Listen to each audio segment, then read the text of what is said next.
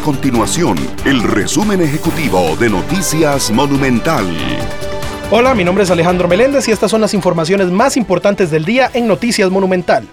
Costa Rica es el tercer país de la OCDE en el que los estudiantes pasan más horas en el aula al año. Le anteceden Australia y Dinamarca. Así se visualiza en un índice publicado por la OCDE tras un análisis sobre las horas de instrucción obligatoria en las instituciones públicas durante el 2023.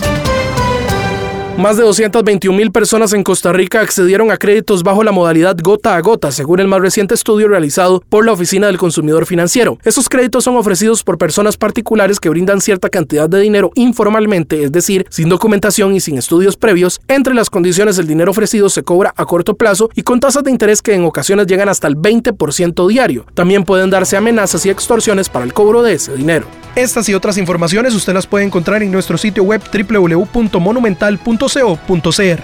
Nuestro compromiso es mantener a Costa Rica informada.